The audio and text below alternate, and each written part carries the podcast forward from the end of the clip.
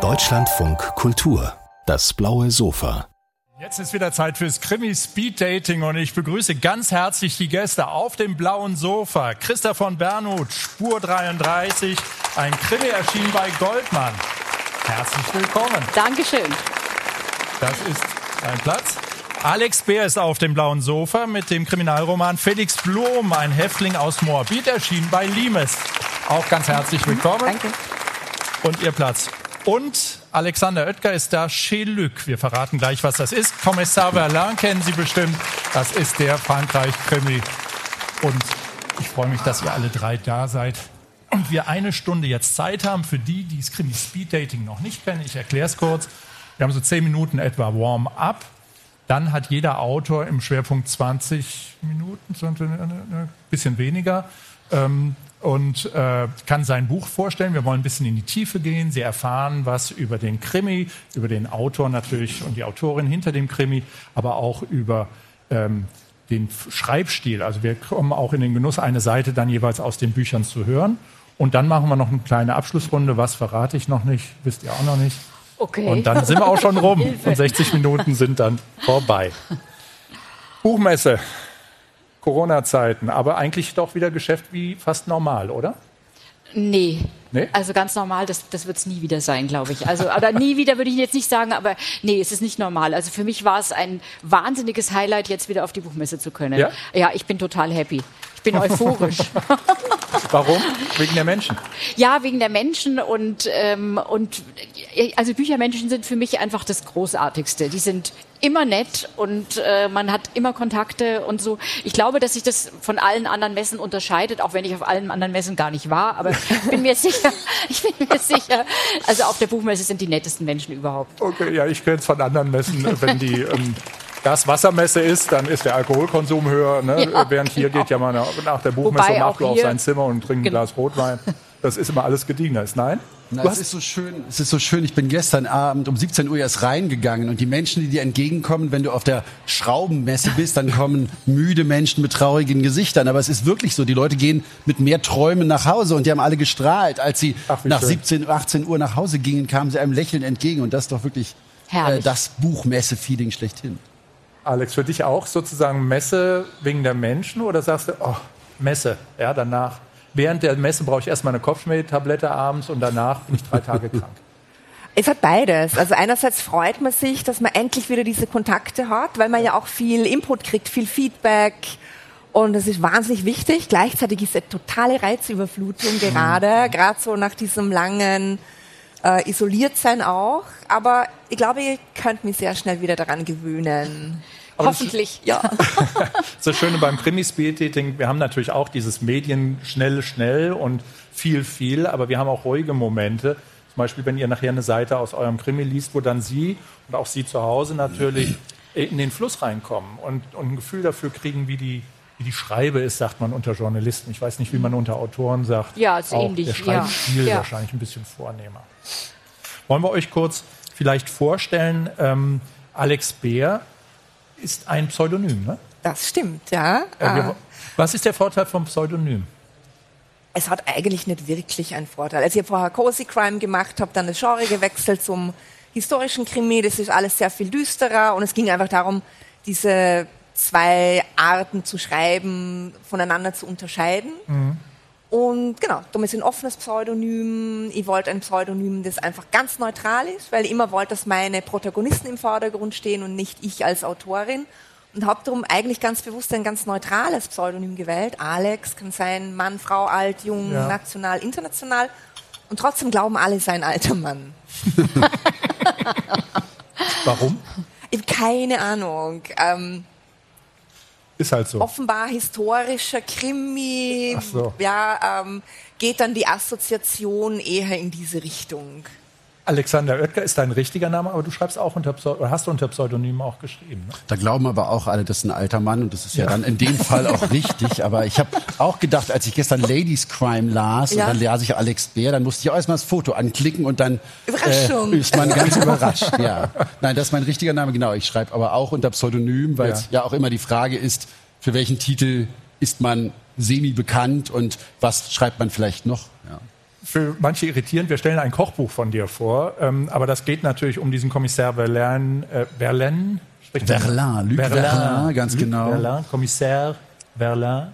Ja, und anders als im schwedischen oder im norwegischen Krimi, wo es ja dann sehr blutig ist, ist es ja in den französischen Krimis so schön. Da wird ja eigentlich mittlerweile mehr gegessen als gemordet. Ja. Und deswegen haben wir dann überlegt, ähm, nehmen wir die hungrigen Leserinnen und Leser doch mit, weil wenn man eine Lesung macht und keine Essensszene vorliest, Ja. dann kommen wirklich Beschwerden hinterher. Okay. Also und wir haben damit auch geklärt, äh, weil man denkt, Alexander Oetker, da geht's ja zum Wackelpudding oder sowas. Es geht um französische Rezepte. Ne? gibt auch einen Pudding drin, glaube ich. Ja, Ich auch. Creme Brûlée, ne? Ich lese Ihnen das nachher vor, das Puddingrezept. Ich habe es gelesen, ich habe geschmatzt. Ist das ein gutes Zeichen? köstliches Zeichen. Ja, so. Ich habe auch ein Lieblingsrezept. Werden wir nachher verraten.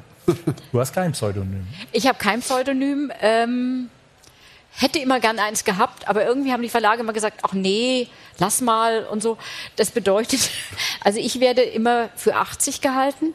Also ähm, bei Christa, der Vorname Christa ist, ähm, ist leider Tante furchtbar. Ähm, also ich habe ungefähr, wirklich ungelogen, fünf Freunde, die, als sie mich kennengelernt haben, gesagt haben, Mensch, meine Mama heißt auch Christa. Das ist so nett und so. Und dann wusste ich, Christa ist der falsche Name, aber nun Ja. habe ich ihn nun mal. Ja. Ich muss damit leben. Aber du ist lebst ja auch gut schön. damit. Bitte? Du lebst gut damit. Ich lebe gut damit, ja. Ja, ja, passt schon. Das Wort, was ich jetzt hör, häufiger höre, ist Cozy Crime. Ist das die neue Masche, in Anführungsstrichen, der neue Trend?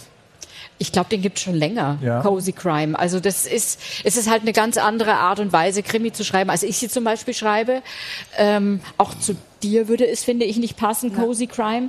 Und ähm, das ist das ist einfach eine andere Tranche an Zuschauern, die man dadurch anspricht. Ja. Und das finde ich auch vollkommen in Ordnung, aber ich mache es halt nicht. Aber ich finde, es gibt schon länger und das, hat, das ist eine Richtung, die auch völlig in Ordnung ist. Der Brunetti Cozy Crime mit Venedig? Mit würde ich schon Stimmungsbild? sagen. Und Ja. es ist, also ich glaube, alles hat seine Berechtigung Ja. und es gibt, ich liebe auch Krimis, aus denen das Blut quasi rausläuft. Aber für mich war klar, seitdem ich Kinder habe, kann ich nicht mehr blutrünstige Sachen lesen und sie auch im Fernsehen kann schwierig Tatort schauen, weil es am Ende immer Gewalt gegen Frauen und gegen Kinder Ja, ist. ja. Ja. Und das schaffe ich einfach so seelisch nicht mehr. Ja. Und ich finde jetzt auch gerade, die Welt ist gerade so düster, dass ich meine Leser gerne so ein bisschen ins Träumen schicke. Und das kann man halt am besten, wenn man ihnen auch noch ein kleines Rezept an die Hand gibt. Aber es ist auch immer toll, ganz düstere Sachen natürlich zu lesen. Ja. Ja, gerade wenn sie gut aufbereitet sind. Klar. Äh, Ja. Und Geschichten. Wollen wir mit düsteren Geschichten anfangen oder wollen wir mit, jetzt würde ich sagen, gehen wir in die Tiefe und wir stellen Ihnen jetzt sozusagen im Verlauf der nächsten, was habe ich gerechnet, 40, 40 Minuten, ne? also jeder durch drei, Naja, da haben wir Zeit. 13 Minuten etwa 14,3 einmal für jedes Buch. Ähm, und dann, ich gucke auf die Uhr, 13 Minuten etwa, also bis halb. Und äh, mit welchem Buch wollen wir anfangen? Ich würde sagen Ladies First. Natürlich. Ähm, Natürlich. Wollen wir ähm, Schnick, Schnack, Schnuck spielen? Oder ist es euch? Könnt ihr Schnick, Schnack, Schnuck gut. Einmal spielen? Könnt ihr es noch? Ich kann, ich kann Könnt das ihr schon Schnick, Schnack? Ah, das ist Schere, Stein, Papier, oder? Ja, genau. Ohne Brunnen. Ohne Ohne Brunnen. Brunnen. Weil Brunnen gewinnt Wie immer ohne zweimal. Brunnen, mit Okay. Brunnen. Naja, gut, Nein. nee, wir, schreiben, wir machen ohne Brunnen. Einmal. Also Ja, und wir wir, können auch mit Brunnen machen, aber dann. da verliere ich immer, das hasse Aber ich. wie geht es Außer mit Sie Brunnen? machen Brunnen. Der Stein fällt in den Brunnen. Der Stein fällt in den Brunnen, das Papier ist auf dem Brunnen drauf. Und die Schere fällt auch Die Schere rein. fällt auch rein. Deswegen ist Brunnen total Nee, unfair. Brunnen ist doof. Wir machen ohne Brunnen. Okay. Einmal. Okay. Schnick, Okay. Schnack, Schnuck. Schnick, Moment, Moment, Okay. Moment, ich bin noch nicht fertig. Schnick, Schnack, Schnuck. Nochmal. Das Einmal. war klar. Okay. Schnick, Schnack, Schnuck. Schere Stein, Stein- schneidet Papier. Nee, Stein schneidet Stein, Stein. Stein schlägt Schere. Jetzt haben Ja. wir nur noch Dann zehn äh, fangen wir mit dem. Stein an und fangen mit der Alex Bär an. Okay. Ein Felix Blom, ein Häftling aus Morbid, Genau. ist die Geschichte. Das heißt, es spielt in, In Berlin. Berlin. Und du bist bekannt ja eigentlich auch für die Wien-Krimis unter, Genau. dem, unter der Emmerich-Reihe. klar. Ja, genau. Die spielen dort. Jetzt Berlin. Wie kommt's? Ähm, es kommt daher, dass ich ähm, auch mal in Berlin gelebt habe. Das heißt, ich habe totale Affinität dazu. Ich kenne mich dort auch aus. Und ähm, so sehr ich den Emmerich liebe, Ja. ja. da sind wir in Wien, in der Nach also in der Zwischenkriegszeit, nach dem Ersten Weltkrieg. Aber man möchte halt, so wie beim Essen, nicht jeden Tag dasselbe essen. Ja, man möchte, man braucht hier und da mal Abwechslung. Und fand ich auch ganz schön, was du vorhin gesagt hast, mit diesem, dass die Zeiten gerade so düster sind und dass man doch auch ein bisschen so diesen Eskapismus und die Emmerich-Reihe ist eben genau, ja, spielt direkt nach dem Krieg, alles ist schwer, es gibt nichts zu essen und und und. Und ich habe einfach das Bedürfnis gehabt, ein bisschen was Leichteres auch zu schreiben, irgendwas, ja, und darum bin ich nach Berlin gegangen, habe mir dann die 1870er ausgesucht, weil da Deutschland wurde ja gerade vereint, Berlin wird Hauptstadt, Berlin mausert sich zur Millionenmetropole und da tut sich so viel, ja, da herrscht Aufbruchstimmung, es wird ganz viel gebaut, es wird ganz viele Leute ziehen nach Berlin, es hat so diese Goldgräberstimmung, mhm. ja, die Leute schauen hoffnungsfroh in die Zukunft. Es ist bunt, es ist wild und da wollte ich eben äh, dann einen Kriminalfall ansiedeln. Haben wir eben auch eine Figur ausgedacht, den Felix Blom, der ist ein Gauner. Also es ist nicht so, wie man es kennt, vor allem so oft aus den nordischen Krimis, mhm. dass da ein Kommissar ist, der sehr viele Probleme hat und äh, die in Alkohol ertränkt und Depressionen, sondern ja, ich meine, Blom hat viele Probleme, aber er sieht das alles ein bisschen leichter. Und Sag mal ein Wort aus deinem Buch, was dir so ein bisschen vorsticht. So ein besonderes Wort vielleicht. Schlitzohr, glaube ich, trifft es total, ja?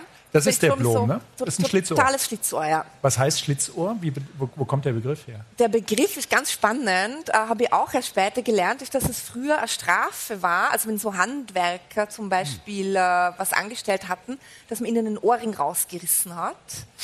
Und es war dann einfach äh, ein Erkennungszeichen, dass man es mit jemandem zu tun hat, der es oft so mit dem Recht und dem Gesetz nicht ganz so ernst nimmt. Und da kommt das Wort Schlitzohr her. Und er ist äh, frivol, er liebt das Leben, er ist aus dem Knast gerade entlassen. Genau. Und er tut sich zusammen mit einer Frau. Mit Mathilde. Mathilde, die auch Privatdetektivin dann mhm. wird, aber die auch eine Vergangenheit natürlich hat, genau, die also. Äh, ins Dunkle führt. Ne? Oder ins ja, Mathilde. Also mir war es auch wichtig, eine starke Frauenfigur mhm. in dem Buch zu haben. Und ich finde es aber manchmal so nicht gut, wenn die Motivation der Frau irgendwie die Kränkung oder die Rache, also und Mathilde hat halt früher als Prostituierte, als Edelprostituierte gearbeitet und hat einfach diesen Job satt. Ja, sie hat ähm, von einem Kunden, von einem Reichen einmal so einen Auftrag bekommen, der gesagt hat, du hast gute Verführungskünste, kannst du nicht für mich äh, was ausspionieren? Und sie hat dann gemerkt, sie hat für diese Art von Arbeit Talent und beschließt jetzt, sie macht sich selbstständig. Sie möchte nicht äh, diesem typischen Frauenklischee mhm. irgendwie entsprechen und Genau, eröffnet eine Privatdetektei. Das ging ja auch dann in Berlin, ne? aber anders wäre es nicht gegangen. Im, im, äh ja, aber sie tut sich auch schwer. Gebiet. Also sie mhm. muss dann relativ schnell erkennen, dass eben es sehr viele Vorurteile gibt äh, Frauen gegenüber und dass man ihr diesen Job nicht zutraut. Und mhm. darum tut sie sich mit, mit Blom zusammen. Und dann haben beide ihren ersten Fall. Es ist ein Mörder der Briefe vorher schreibt an die mhm. Opfer. Mhm. Ne? Und dem Blom ist das als Fall sozusagen relativ egal, bis er selber so einen Brief bekommt. Genau. Dumm und, gelaufen, sage ich. Ja, und ähm, also was ganz spannend ist, äh, das beruht auf einer wahren Begebenheit. Ich habe, äh, weil ich eben gesagt habe, zuerst war die Zeit und ich wollte ja. unbedingt äh, ja, 1870er was machen, habe begonnen, um noch mehr dieses Gespür ja, für das Zeitcholerie zu bekommen. Habe die Berliner Gerichtszeitung gelesen mhm. von damals und bin auf seine kurze Meldung gestoßen, wo eben ein junger Konditorgeselle sich erschossen hat und in seiner Jackentasche findet man eine Karte, auf der steht, innerhalb von 30 Stunden muss er eine Leiche sein. Und das äh, hat mir dann sehr umgetrieben und beschäftigt und ich habe versucht weiter zu recherchieren und herauszufinden, was es damit auf sich hat und darum habe ich diesen Fall als Grundlage dann benutzt. Und bist du auf den Grund gestoßen im Nein, echten? ein Cold Case geblieben. Also ah, ja. Und das echte Opfer war ein, ein gut situierter oder ein... ein Nein, ein Konditorgehilfe, ein Junge aus, mhm. aus Dresden und der hat auch Abschiedsbriefe dabei gehabt an seine Familie und in diesen Briefen äh, stand halt ein bisschen mehr, nämlich dass er in Dresden war auf der Promenade mhm. und am Freitagnachmittag wurde ihm diese Karte offenbar zugeschickt. Und mhm. er hat sich in den nächsten Zug gesetzt, ist mhm. äh, nach Berlin gefahren, raus nach Boneshof, das war mhm. damals so Industriegebiet, und hat sich am Ufer der Spree erschossen. Also total mysteriös. Spannend. Warst ja. du in Berlin in den Archiven, richtig? Also richtig ja, ja, wir haben auch äh, ganz viele E-Mails geschrieben mhm. an Staatsarchiv, Landesarchiv, äh, sind auf ganz viel super nette Leute auch gestoßen, die alle wirklich auch Bock hatten, dem auf den Grund zu gehen. Ja, ich mhm. habe irgendwie übers Polizeimuseum versucht zu eruieren, gibt es noch alte Polizeiakten von damals? Ja, ja Das höre ich immer wieder, dass wenn Krimi-Autoren in die Archive steigen, habt ihr enorm tolle Begegnungen. Ja. Ne? ja? Christa auch? Ähm, bei mir ja ein bisschen, bei mir war es ein bisschen anders. Also ähm, darüber darf ich jetzt gar nicht so sehr sprechen. Aber äh, ja, das Archiv ist schon eine gute Sache. Auf jeden Fall. Bei dir? Alexander? Ja, Oder- manche Autoren gehen in die äh, Sektionsräume und in die Gerichtsmedizin. Ich gehe immer zu den Winzern. Das ist mir irgendwie lieber, aber ähm, ich finde, das mit den Archiven ist wahrscheinlich mehr und äh, sehr fundierte Arbeit. Aber mir ist das echt zu gruselig. Also ich gehe zu den Winzern und zu den Austernzüchtern und Ja. kann da sehr gut recherchieren, Gott sei Dank. Oh, ich komme da total auf den Geschmack. Also, ja, Ja, vielleicht doch dieses auch. Cozy Crime kann nicht schlecht auch ein sein, aber es ist. Krimi. Also das Kochbuch hat 14 Kilo gemacht. Das ist dann wieder der Nachteil, ehrlich gesagt. Das ist, ähm, aber das würde euch nicht passieren wahrscheinlich. Äh, schreibt ihr nüchtern schon. eigentlich durchweg? Ja, muss. Ja. Ja? Also ich habe es einmal probiert mit einem Glas Wein, beziehungsweise nee, es waren zwei. Und dann schrieb ich aber wirklich, es, es flutschte und flutschte. Ich hatte zehn Seiten weg. Am nächsten Tag habe ich es angeschaut, habe gedacht, okay, das können wir wegschmeißen. Ähm, da können wir wieder von vorne Wirklich? anfangen. Ja. Uli ja. Wickert, Es Uli Wickert sagt das auch, er kann es am nächsten Tag nicht mehr lesen. Mir geht's leider total anders. Ich schreibe echt? das und lese am nächsten Tag und denke, wow, wow, wer hat denn das geschrieben? Ja. Aber das ist natürlich viel gefährlicher und ich habe es dann auch aufgehört. Seitdem sind aber meine Bücher schlechter, aber ähm, meiner. Leber geht's sehr viel besser. Bei mir ist es umgekehrt. Ich schreibe, wenn ich betrunken bin und denke so, wow. Ja, Das ist so cool. mega. Ja. Spiegel Bestseller Platz eins. Ja, also das ist der neue heiße Scheiß. Und am nächsten Tag ist einfach nur peinlich. Ja, man liest es sich durch. Es sind lau lauter Dubletten. Also da, ganz viele Dubletten. Ich schreibe die Sachen dann nochmal andersrum und andersrum und andersrum. Es geht nicht voran. Aber ta- tatsächlich dieses leichthändige Schreiben, Das- das, kann einen, glaube ich, Es, schon es war süchtig doch mal eine machen. Zeit lang Mode mit Absinth, glaube ich, zu schreiben. Ja, und dieses Ekritur Automatik, also dieses, dieses äh, Bewusstsein hast- auszuschalten und du schreibst quasi aus dem Unterbewusstsein Ja, und du hast natürlich, sagen, sagen wir mal, wenn du dann drei, vier, fünf Seiten äh, geschrieben hast, innerhalb von zwei, drei Stunden oder so, da ist natürlich schon immer was dabei, was okay. gut ist. Ja, Ja, ja. Also insofern, Am Ende ich die lasse es Idee. sein. Ich lasse es sein. Aber kurze Frage an den Profi, Rotwein oder Weißwein? Was schreibt sich besser? Och ja, in der Reihenfolge. Ne. Beides, beides, beides. Alex, willst du eine Seite lesen aus deinem Buch, Ja, dass wir in deinen gerne. Fluss auch reinkommen und auch hören, wie, nicht nur worüber du schreibst und wie du schreibst, sondern auch wie der Genau, in der kurzen Stelle, die ich da vorlese, ist so, dass Blom äh, aus dem Gefängnis entlassen wird. Und äh, er war vorher eben in Moabit, er eingesessen, in einem ganz besonderen Gefängnis, wo die alle in so Einzelzellen sitzen und auch keine Namen haben, sondern Nummern. Und er war die Nummer D13. Der Gefängnisdirektor schritt zur Tür, wobei er sich zu seiner vollen Größe aufrichtete und auf Blom, der einen halben Kopf kleiner war, hinabblickte. Ich bezweifle, dass Sie innerhalb von drei Tagen eine Bleibe und eine anständige Anstellung finden werden. Und selbst wenn das Wunder geschehen sollte, Sie sind einen großspurigen, ausschweifenden Lebensstil gewöhnt. Früher oder später werden Sie erneut straffällig werden. Ich tippe auf Ersteres. In diesem Sinne, ziehen Sie sich um und dann auf Wiedersehen. Blom unterdrückte den Impuls, dem Kerl die goldene Uhr zu stehlen, deren Kette viel zu auffällig aus der Westentasche baumelte. Stattdessen zog er unter Wilkes abschätzigem Blick seine braune Häftlingsuniform aus und schlüpfte in seine ursprünglich maßgeschneiderten Kleider. Er steckte die Entlassungspapiere ein und trat an die Tür, die exakt in dem Moment geöffnet wurde. Der Wärter, der ihn hergeführt hatte, bedachte ihn mit einem irritierten Blick. Man konnte sagen, was man wollte. Kleider.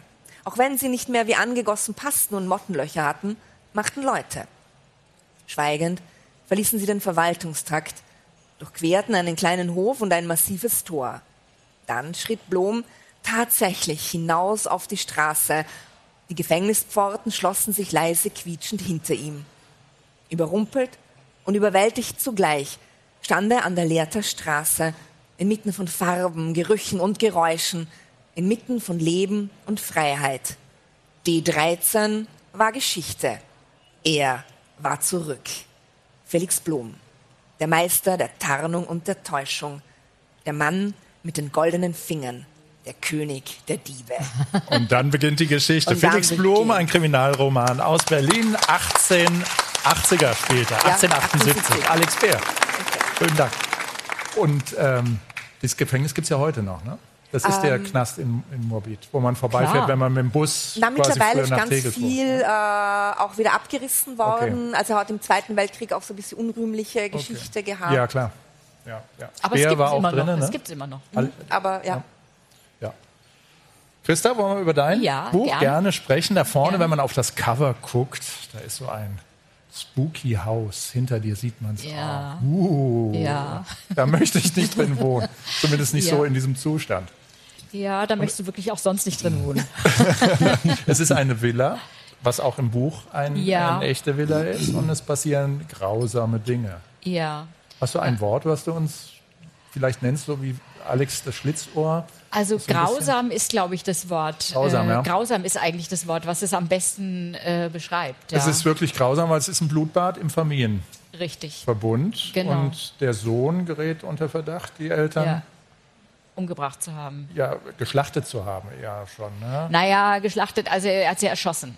Ja. Naja. Oder er, er gerät unter Verdacht, sie erschossen zu haben. Also das Ganze sieht dann so aus, als wäre das so eine Art, wie, wie man in der Polizeisprache sagt, erweiterter Suizid.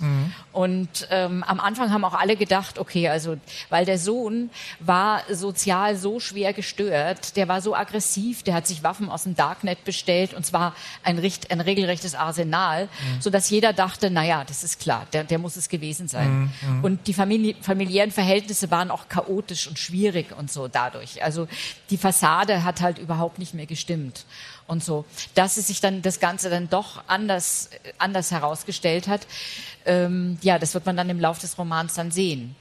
Es ist ein Buch, was in der Gegenwart spielt, also nicht Richtig, ähm, ja. 19. Jahrhundert. Ja. Wo spielt es? In welcher Stadt? Ähm, ich sage die Stadt jetzt nicht, also es, ich, ich sage jetzt einfach mal so, es ist, ähm, ich, ich war ähm, ein, über ein Jahr lang, jetzt anderthalb Jahre lang dauert der Prozess schon, das ist der Dreifachmord von Starnberg. Also wenn man den googelt, dann äh, ploppen gleich zig Artikel auf und ähm, das, also diese Geschichte, die, die, der, Der Roman basiert, der Roman basiert auf einer tatsächlich passierten Geschichte. Wann ist das passiert? In? Das ist ähm, am el 11. Januar 2020. Also kurz bevor Corona losging, ist es passiert. Und ähm, und ich habe also schon bei wie bei Tief in der Erde, das war mein erster mein erster quasi True Crime Roman. True Crime klingt immer so ein bisschen so, wie ich es nicht so gerne habe. Also es ist schon ein Roman, aber es sind sehr also es, es, es hangelt sich schon sehr an den tatsächlichen ähm, Ereignissen entlang, weil ich war in fast jeden äh, Verhandlungstag dabei im Prozess, der immer noch läuft, der ist immer noch nicht vorbei und habe mir halt dann so meine eigenen Gedanken und meine eigenen Schlussfolgerungen gezogen. Und ähm, da, ist da geht es halt einfach darum, es, es, es sind eigentlich im Grunde genommen zwei Geschichten. Es geht um diesen Dreifachmord in Starnberg, um den Täter, ähm, um die Moti- Motivation des Täters, die ähm, sehr, sehr schwer zu durchschauen ist. Und ähm, es geht um eine ganz, ganz, ganz zutiefst dysfunktionale Familie. Also mit einem Sohn, der wie gesagt, äh, sozial wirklich überhaupt nicht funktioniert, der keine Freunde hat, ähm, der die ganze Zeit in seinem Zimmer sitzt, der auch aggressiv ist, ausfallen wird, seine Eltern beschimpft, teilweise auch schlägt und so. Und die Eltern, und der zum Beispiel im Keller schießt. Also der hat, wie gesagt, mehrere Waffen illegal erworben. Die Eltern, die total bürgerlich sind. Die Mutter ist Familientherapeutin, der Vater arbeitet bei einem Rundfunksender.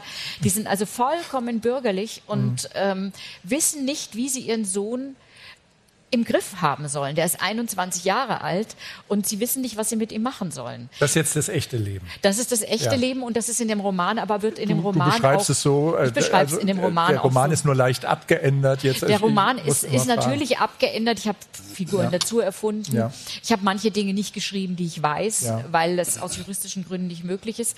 Aber man kann davon ausgehen, dass wirklich 80 Prozent des, der, der Dinge, die im Roman passiert sind, äh, einen Realitätsbezug haben. Wo ist denn da die Definitiv. Grenze, dass man das nicht aus juristischen Gründen schreiben darf? Wenn ich die Grenze schildere, Du kannst dich ja von unten annähern, aber ich sag mal, man darf sozusagen Namen nicht so. Du darfst, ja, also ich habe sämtliche Namen geändert. Ich habe extra deswegen die Stadt auch nicht erwähnt. Ja. Ähm, und ähm, ich habe natürlich das Aussehen verändert und so. Ich habe Figuren dazu erfunden, zum Beispiel Ja. zwei Ermittler, einen Ermittler und eine Ermittlerin dazu Ja. erfunden, weil es so viele Polizisten gab, die da ermittelt haben. Das wäre einfach zu viel gewesen. In dem echten Fall gibt es da schon ein Geständnis? Ja. Mhm. Der Täter hat gestanden. Das Geständnis ist meiner Ansicht nach lückenhaft. Ich glaube, dieses Geständnis nur zum Teil. Ah. Und das hat mich auch ein bisschen, also auf der einen Seite hat mich ich hasse dieses Wort getriggert, ja, aber mhm. gut, es, es trifft halt so gut, gut, ne? Ja, getriggert. Ja ich sage jetzt getriggert. Es, ja es hat die ganze Geschichte hat mich etwas getriggert, weil ich bin ähm, in einer Familie aufgewachsen. Mein Bruder war Autist und geistig behindert, starke geistige Behinderung. Und ähm, ich habe also selber am eigenen Leib erlebt, wie das ist, wenn man in einer Familie aufwächst, ähm, wo ein Familienmitglied sozusagen, ohne dass er mhm. das will, ohne bösen Willen, aber auch allein aufgrund seiner Störung, die ganze Familie in Geiselhaft nimmt. Mhm. Das, das fängt mit den Geschwistern an, in dem Fall natürlich auch ich und so, die sich nicht getraut haben, Freunde mit nach Hause mhm. zu bringen, mhm. weil man nie wusste, wie ist der Bruder jetzt gerade drauf. Ja, mhm. also ist er ganz lieb oder schreit er wahnsinnig viel rum, was mhm. häufig der mhm. Fall war, wirft er Gegenstände durch die mhm. Gegend und so. so da, und für die Eltern ist es auch unheimlich schwierig, weil es ist schwierig auch für sie, Freunde einzuladen, also ein soziales Leben zu führen und so. Meine Eltern haben das super gut geschafft, aber wir hatten ich sage jetzt mal in Anführungszeichen das Glück, mein Bruder war so stark behindert, dass klar war, er muss in ein Heim. Mhm. Also wir konnten ihn nicht mehr bändigen, er war einfach zu stark. Mhm. Er war einfach körperlich, wurde er zu stark. Und ähm, so, dass wir, dass er jetzt in einem Heim lebt und da auch auf, auf seine Art noch. und er lebt noch. Weil ja, ja. Sagst, das war, er lebt noch, mhm. ja. Er lebt in einem Heim und Geht's ist ihm da besser? auch. Ja, es geht ihm besser wird es ihm nie gehen, aber es mhm. geht ihm, er hat, Autisten brauchen eine Struktur mhm. und das Heim bietet ihm diese Struktur und wir als relativ chaotische Familie konnten ihm diese Struktur überhaupt nicht bieten. Also ähm, immer zur selben Zeit Frühstück, ja. nein, das hat bei uns nie funktioniert. Ja, ja. Und ähm, aber bei dieser Familie, die haben einen hochintelligenten Sohn mit einem IQ von über 120 ähm, und der eigentlich alles mitbringt, um in der Welt zurechtzukommen, ja. aber es dennoch nicht schafft. Und das ist sozusagen eine wirkliche Strafe. Es gibt verschiedene Spuren, die verfolgt werden. Ja. Ist es vielleicht ein Auftragsmord? Ist es ja. ein, ein sozusagen äh, erweiterter Suizid, wie du ja. beschrieben hast? Und dann kommt es auf die Spur 33. Ja. Und deswegen heißt der Titel Spur 33. Genau.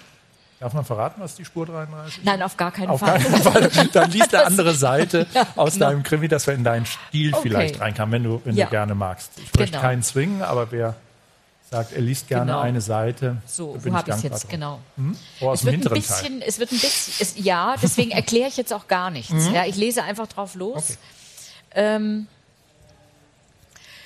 er kniete vor einem holzverschalten Nebenraum im Schlafzimmer. Die Tür stand offen. Reimann leuchtete hinein. Also Reimann ist ein Polizist. Hm? Ist ein Polizisten jetzt. Das glaube ich jetzt nicht, sagte er. Stettner und Regner stellten sich neben ihn, während Reimann eine Waffe nach der anderen herausholte. Vorsichtig. Es war ja möglich, dass das Versteck vermint war. Aus dem Wohnzimmer hörte Stettner, also sein Kollege, jemanden, vermutlich Melchior, sagen, jetzt sind wir richtig im Arsch.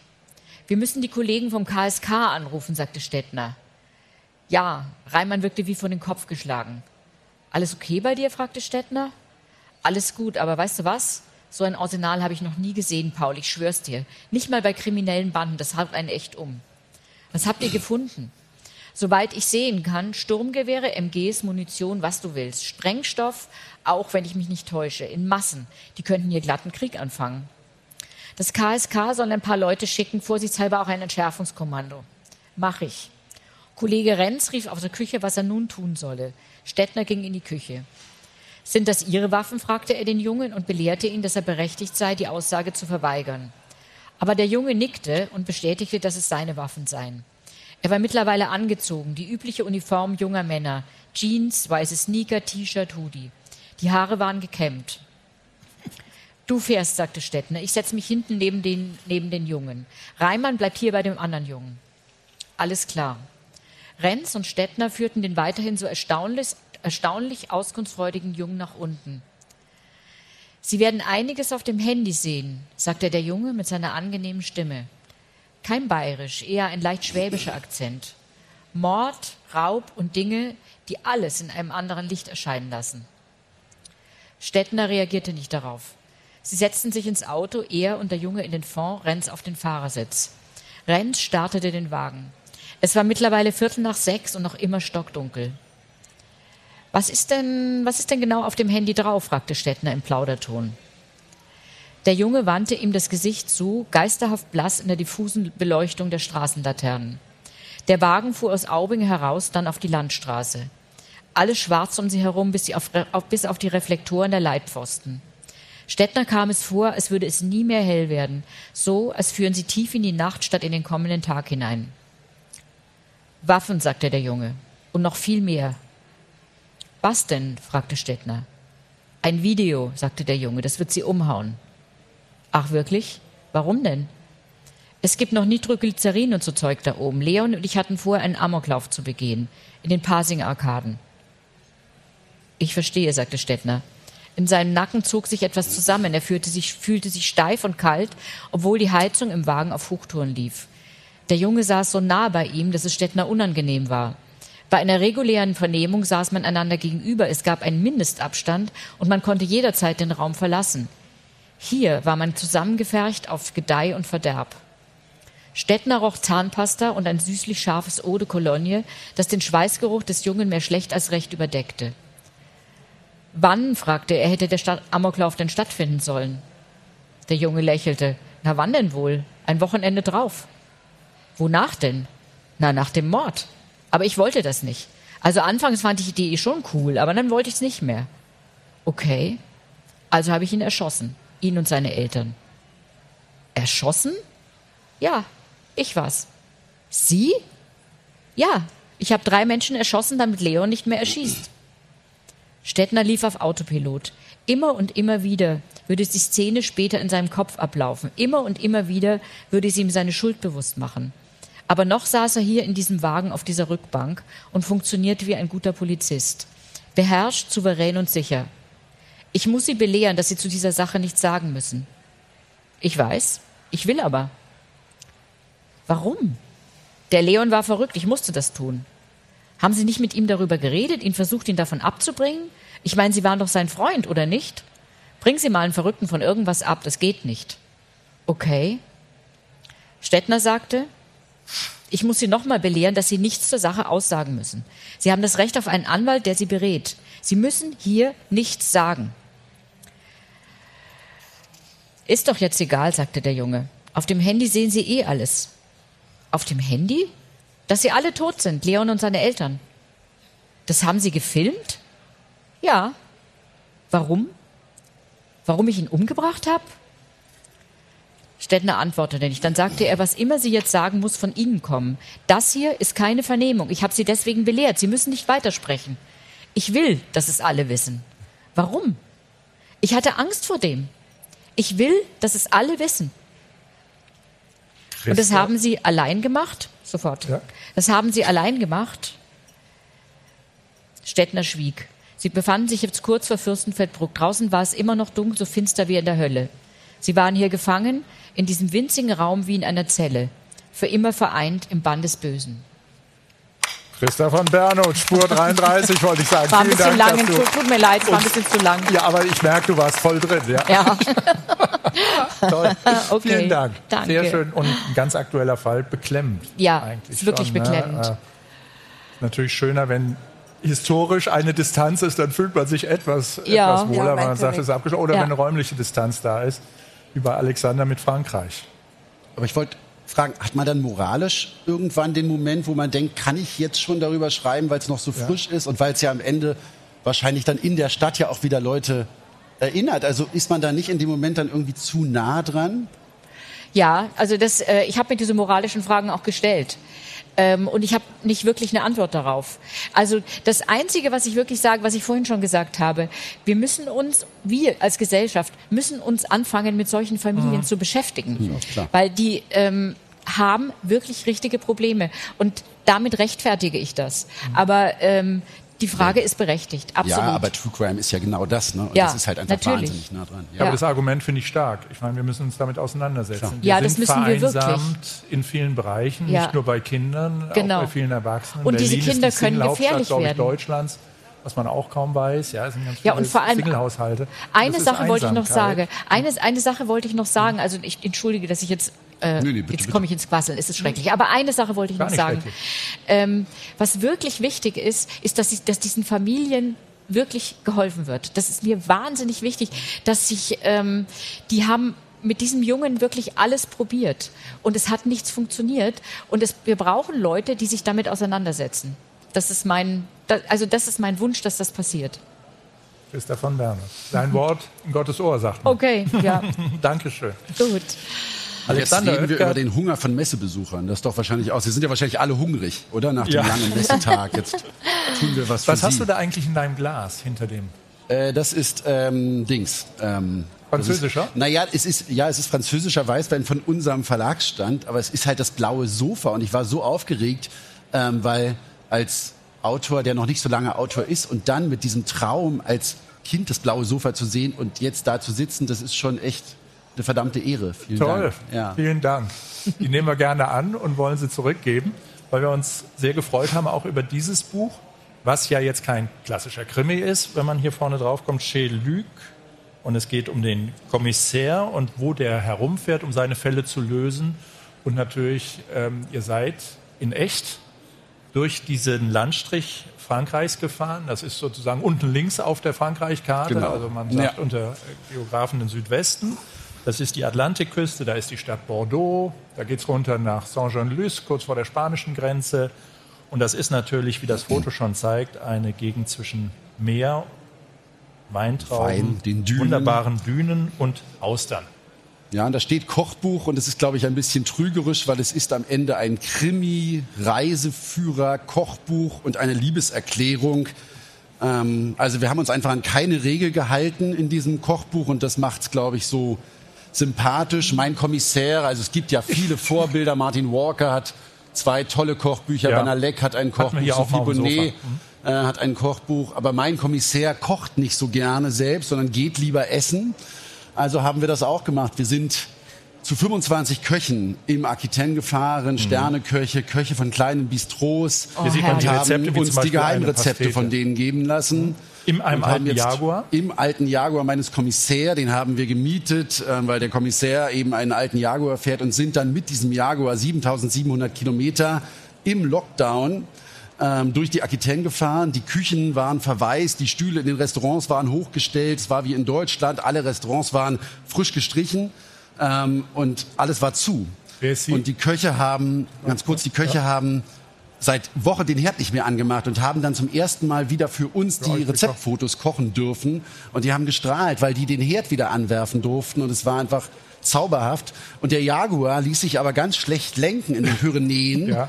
Und nach zwei Wochen, weil wir haben den nur für zwei Wochen gemietet, gaben wir den zurück und sagten, irgendwas stimmt mit der Lenkung nicht. Und dann sagte der Vermieter, ein klassischer schlitzohriger Franzose, ja, ich habe auf der Herfahrt gemerkt, das Servolenkungsöl ist alle, aber ich wollte es Ihnen nicht sagen, damit Sie nicht den Spaß verlieren. Und dann hätten wir nur Öl nachfüllen müssen, aber das wussten wir. Ja, naja, sie ist eine Frau, die Gänsestopfleber macht.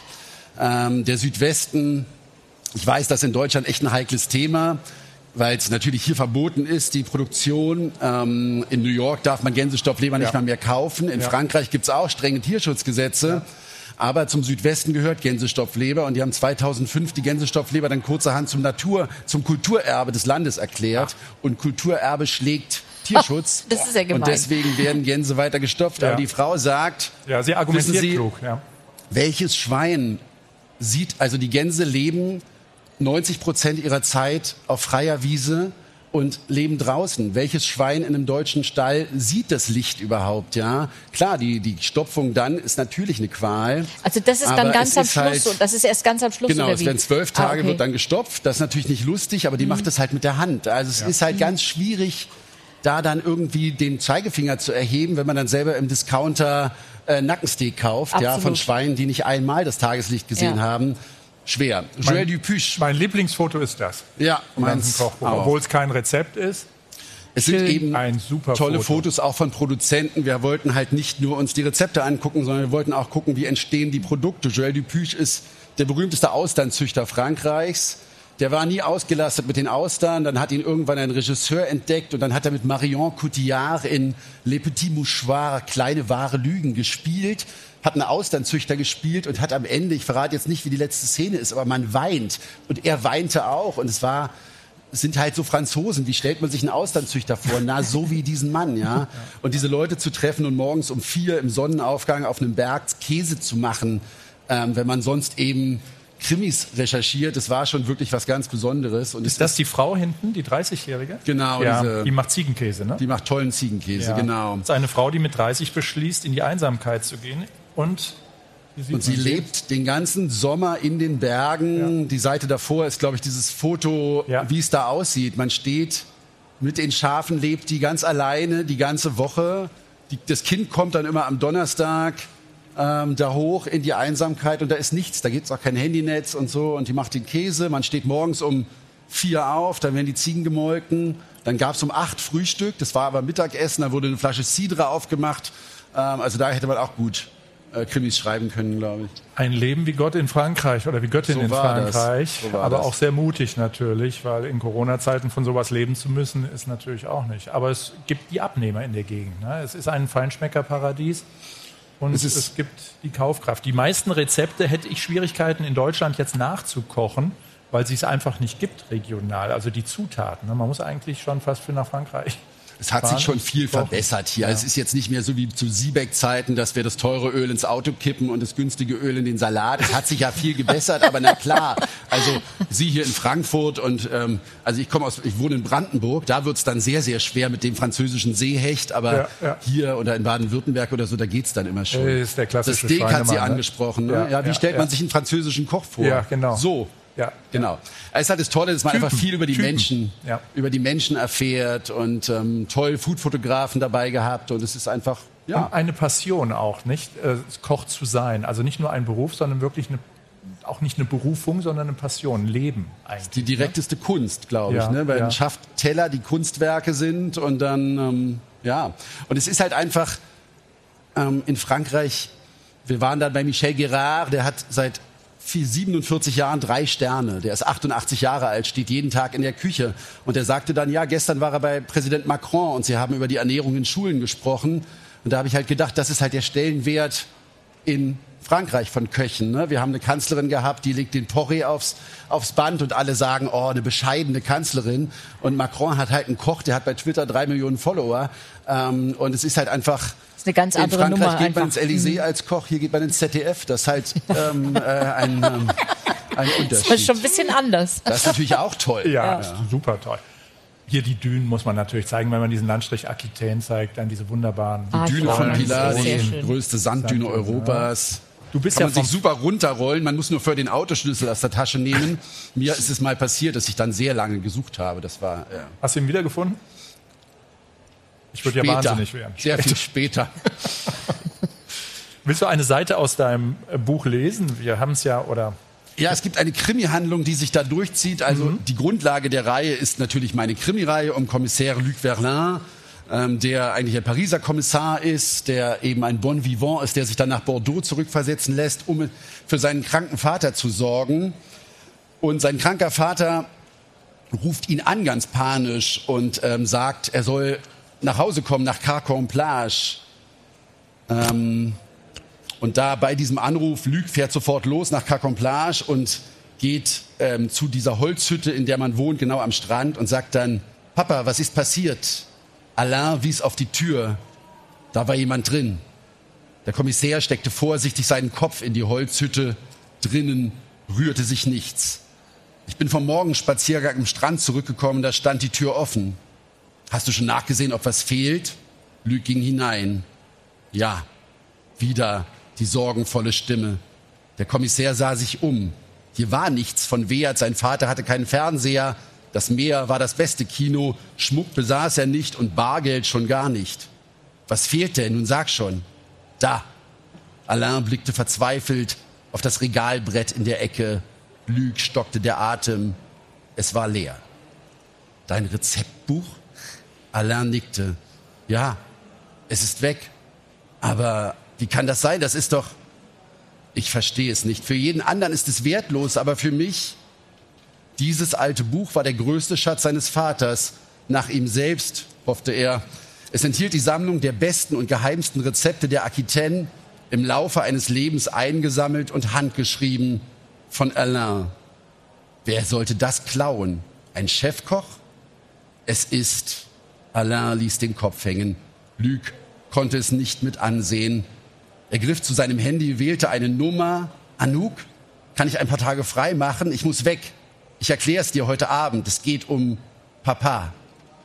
Bon voyage hörte er noch, als sie Ja gesagt hatte und murmelte nur Merci.